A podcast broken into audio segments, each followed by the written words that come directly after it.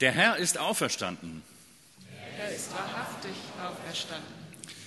Liebe Schwestern, liebe Brüder, der erste Petrusbrief, dessen Eröffnung wir heute näher betrachten, ist uns nicht so geläufig wie die Briefe des Paulus.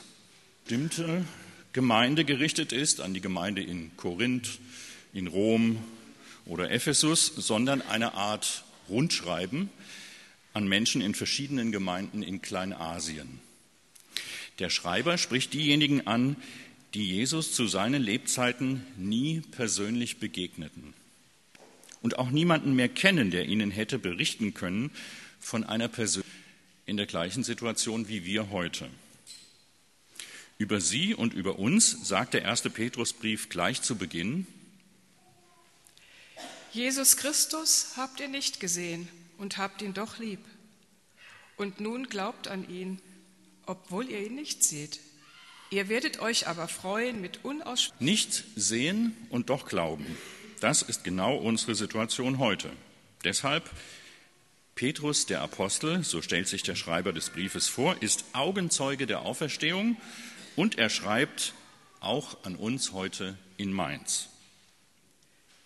Und dem ersten Petrusbrief verdanken wir den Namen des heutigen Sonntags, Quasimo Kindlein. Er bezieht sich auf den zweiten Vers des zweiten Kapitels. Seid begierig nach der vernünftigen, lauteren Milch wie die neugeborenen Kindlein, auf dass ihr durch sie wachset zum Heil. Wie die Neugeborenen.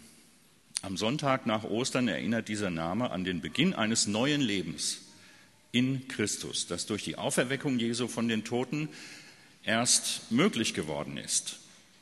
Taufe.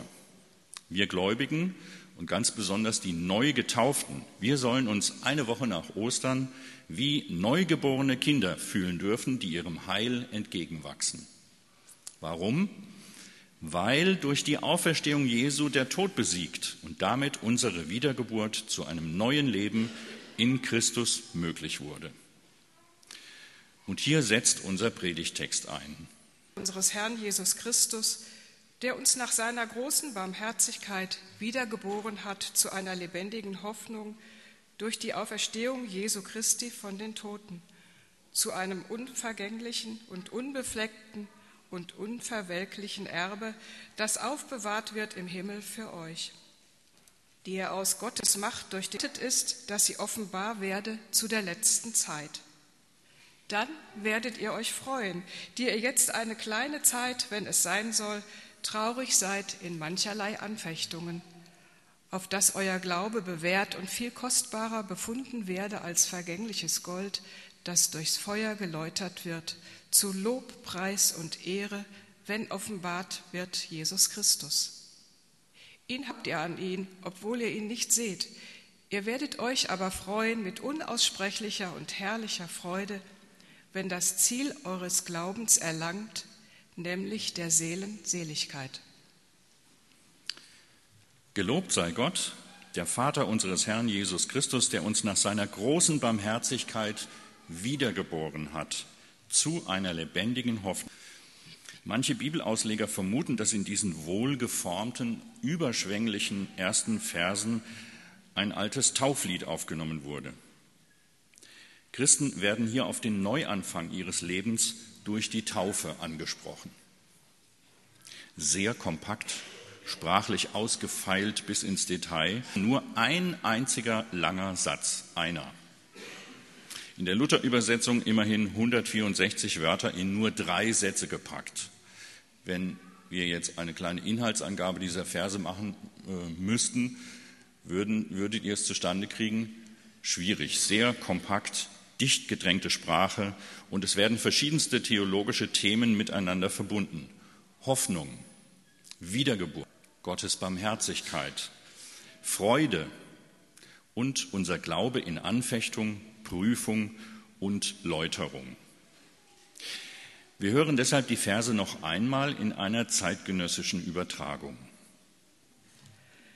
Gelobt sei Gott, der Vater unseres Herrn Jesus Christus in seinem großen Erbarmen hat er uns neues Leben geschenkt, den Toten auferstanden ist und jetzt erfüllt uns eine lebendige Hoffnung. Es ist die Hoffnung auf ein ewiges, von keiner Sünde beschmutztes und unzerstörbares Erbe, das Gott im Himmel für euch bereithält.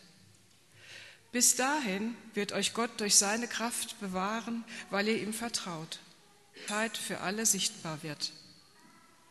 Darum freut euch von ganzem Herzen, auch wenn ihr jetzt noch für eine kurze Zeit auf manche Proben gestellt werdet und viel erleiden müsst. So wird sich euer Glaube bewähren und sich als wertvoller und beständiger erweisen als pures Gold, das im Feuer gereinigt wurde.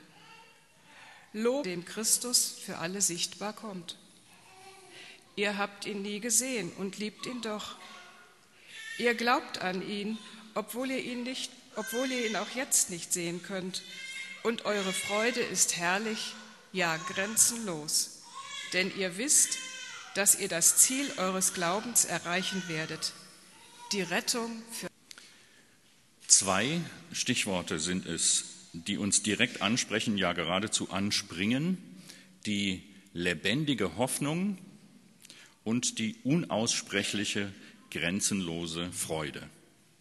Seit Ostern sind wir erfüllt von einer lebendigen Hoffnung und von einer unaussprechlichen Freude. Perspektiven aufzeigen, Mut machen, Hoffnung geben. Ich kenne niemanden, der Hoffnung grundsätzlich kritisch sieht. Im Gegenteil, Mediziner weisen darauf hin, dass Hoffnung Heilung befördert. Wir hoffen, dass der Klimawandel verzögert werden kann und sich Vernunft und Menschlichkeit in der Politik weltweit durchsetzen.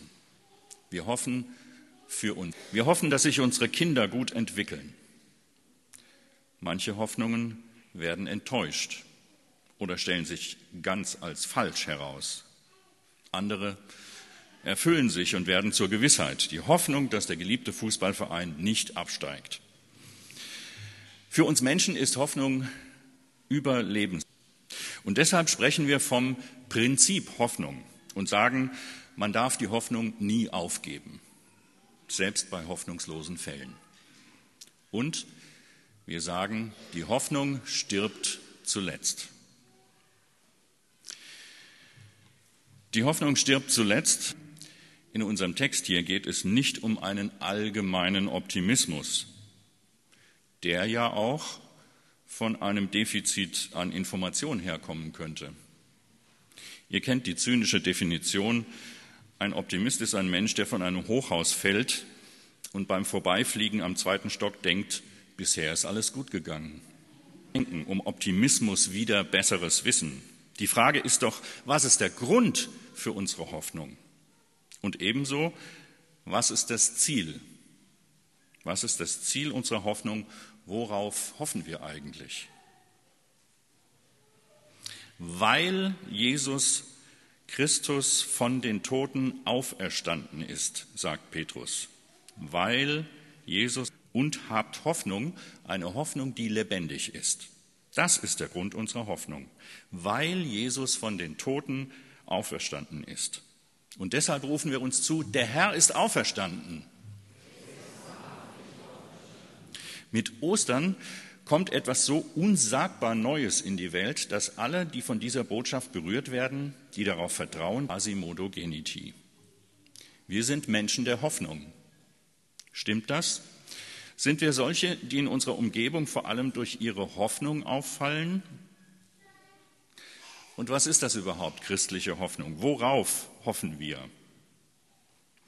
Lebendige Hoffnung bedeutet, sagt uns Petrus, dass ihr gerettet seid und dass diese Rettung, dieses Heil einmal für alle sichtbar wird und sich auf das Erbe richtet, das nicht vergeht, das ohne Fehler ist und nicht verdirbt, schlecht wird oder seinen Wert verliert, weil Gott selbst es bewahrt.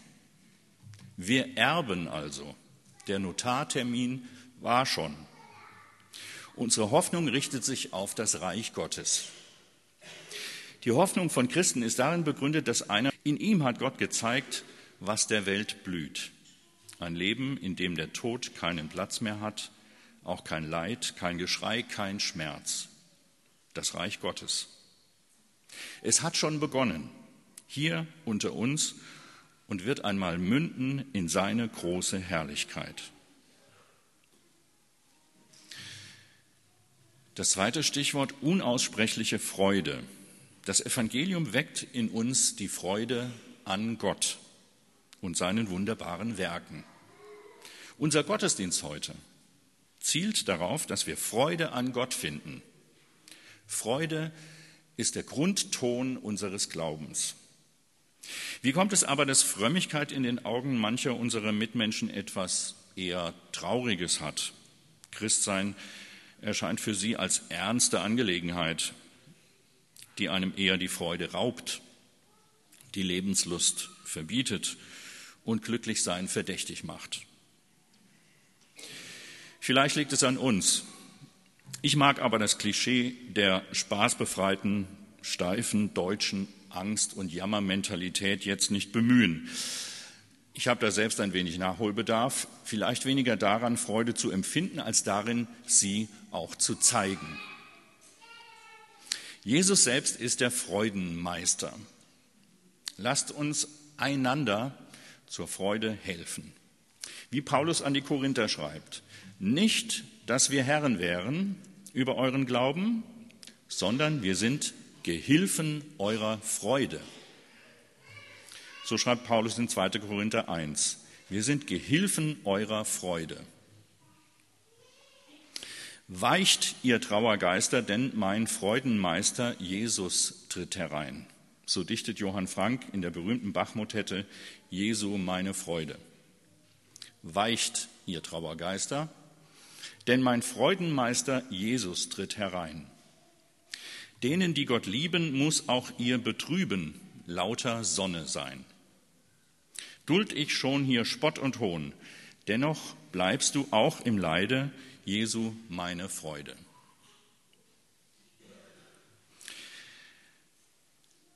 Ein dritter Gedanke, wie ist es mit der lebendigen Hoffnung und der unaussprechlichen Freude angesichts der Trostlosigkeit und der Gewalt in unserer Welt? Schon in Johann Franks Lied wird deutlich, dass sich Schrecken und Gewalt dieser Welt nicht ausblenden lassen. Hoffen und sich freuen sind österliche Verben christlicher Existenz. Aber reicht das? Kann man mit Vorfreude und Hoffnungskraft gegen die Trostlosigkeit dieser Welt und gegen die sich mehr und mehr fortsetzende Gewaltspirale angehen? Heute vor einer Woche, am Ostersonntag, innerhalb von 30 Minuten wurden in Sri Lanka auf die St. Antoniuskirche in Colombo, die St. Sebastianskirche im 30 Kilometer von der Hauptstadt entfernten Negombo sowie auf die Zionskirche in Batikaloa im Osten der Insel Bombenanschläge verübt. Wir haben alle davon gehört. Im gleichen Zeitraum ereigneten sich Attentate auf drei Luxushotels in Colombo und vor allem bei den Ostergottesdiensten in den Kirchen wurden viele Menschen getötet. Mit 250 Toten und vielen Verletzten zählen die Attentate zu den mörderischsten seit dem 11. September 2001. Als Gemeinde haben wir irgendwie ein, eine, hm, eine Verbindung zu Sri Lanka, nämlich durch Professor Manfred Domrös, der beruflich sehr oft in Sri Lanka ist und manchmal auch manche von uns schon mitgenommen hat dorthin. Er ist auch gerade jetzt dort. Er schreibt am Ostermontag, all ihr lieben Freunde, zunächst, es geht mir gut. Gott sei Dank. Bin in Sri Lanka und in Negombo, nur einen Kilometer von der großen Kirche mit dem schrecklichen Attentat entfernt. 103 Tote unter 1000 Feiernden. Unfassbar, unbegreiflich. Große Trauer. Wollte eigentlich zum Ostergottesdienst, hab's dann aber nicht geschafft. Gott sei Dank. Lest Psalm 91, Vers 11. Der Herr hat seinen Engeln befohlen, dass sie dich behüten. Und denkt besonders an die Insel und die Menschen. Herzlich verbunden, euer Manfred. Bin in guten Händen. Reicht die Hoffnung der überlebenden Geschwister in Sri Lanka aus, um das zu ertragen? Werden sie jemals wieder Freude empfinden können? Nach menschlichen Maßstäben ist das unwahrscheinlich. Aber auch und gerade in diese Situation hinein, sagt Petrus, in seinem großen Erbarmen hat Gott uns neu geboren und mit einer lebendigen Hoffnung erfüllt. Diese Hoffnung gründet sich darauf, dass Jesus Christus vom Tod auferstanden ist. Hoffen und sich freuen ist also kein Aufruf zur menschlichen Inaktivität. Wir sind nicht zum Nichtstun aufgefordert, sondern die lebendige Hoffnung und die Freude an Gott haben größte Macht, auch im Kampf gegen Trauer, gegen Terror und Tod. Die Zeit, in der Petrus seinen Brief schrieb, war ebenfalls keine leichte. Die Christen, an die der Brief gerichtet ist, waren geflüchtet aus ihren Heimatländern. Es herrschten große Verfolgungen durch die römischen Kaiser. Christen lebten in ständiger Gefahr, wegen ihres Glaubens bestraft zu werden, ja sogar ihr Leben zu verlieren. Die Weigerung, sich am Kaiserkult zu beteiligen, was einem Staatsverbrechen gleichkam, machte sie zu echten Außenseitern in ihren Gesellschaften. Außerdem gingen die Jahre ins Land und Christus war bisher nicht wiedergekommen. Menschen wurden wegen ihres Glaubens umgebracht, andere wandten sich in ihrer Furcht vom christlichen Glauben wieder ab und kehrten zum Kaiserkult zurück. Wieder andere blieben lieber zu Hause, als in die Gemeinde zu gehen. Und die verstreuten Gemeinden in Kleinasien waren keine großen, dynamischen Gemeinden. Sie lebten in kleinen, verschwiegenen Gruppen, die sich eher heimlich als öffentlich trafen. Ihnen ruft Petrus zu, gelobt sei Gott, der Vater unseres Herrn Jesus Christus. In seinem großen Erbarmen hat er uns neues Leben geschenkt. Wir sind neu geboren, weil Jesus Christus von den Toten auferstanden ist und jetzt erfüllt uns eine lebendige Hoffnung. Eine solche Hoffnung ist lebendig, weil sie einen Grund hat, der nicht in dieser Welt gegründet ist. Die Auferstehung Christi von den Toten nämlich. Unsere Hoffnung lebt, weil Jesus lebt. Obwohl es so unglaublich ist, nicht zu erklären, denen, die nach rein rationalen Belegen fragen, nicht plausibel zu machen denen, die nur das Beweisbare für wirklich deklarieren, nicht zu ergründen für alle, die nach Weisheit forschen. Selbst den Verstehenden bleibt das Auferstehungsereignis ein Geheimnis. Und selbst für den Glaubenden wird es nicht zum Gegenstand des Begreifens, sondern bleibt Ausgangspunkt des Staunens. Gott ist tatsächlich mächtiger als der Tod und er ist es nicht nur theoretisch, er hat es auch gezeigt und offengelegt. Die Auferstehung Jesu nimmt allen zerstörerischen Mächten den Anspruch auf Letztgültigkeit. Und deshalb können wir uns zurufen, der Herr ist auferstanden. Halleluja. Amen.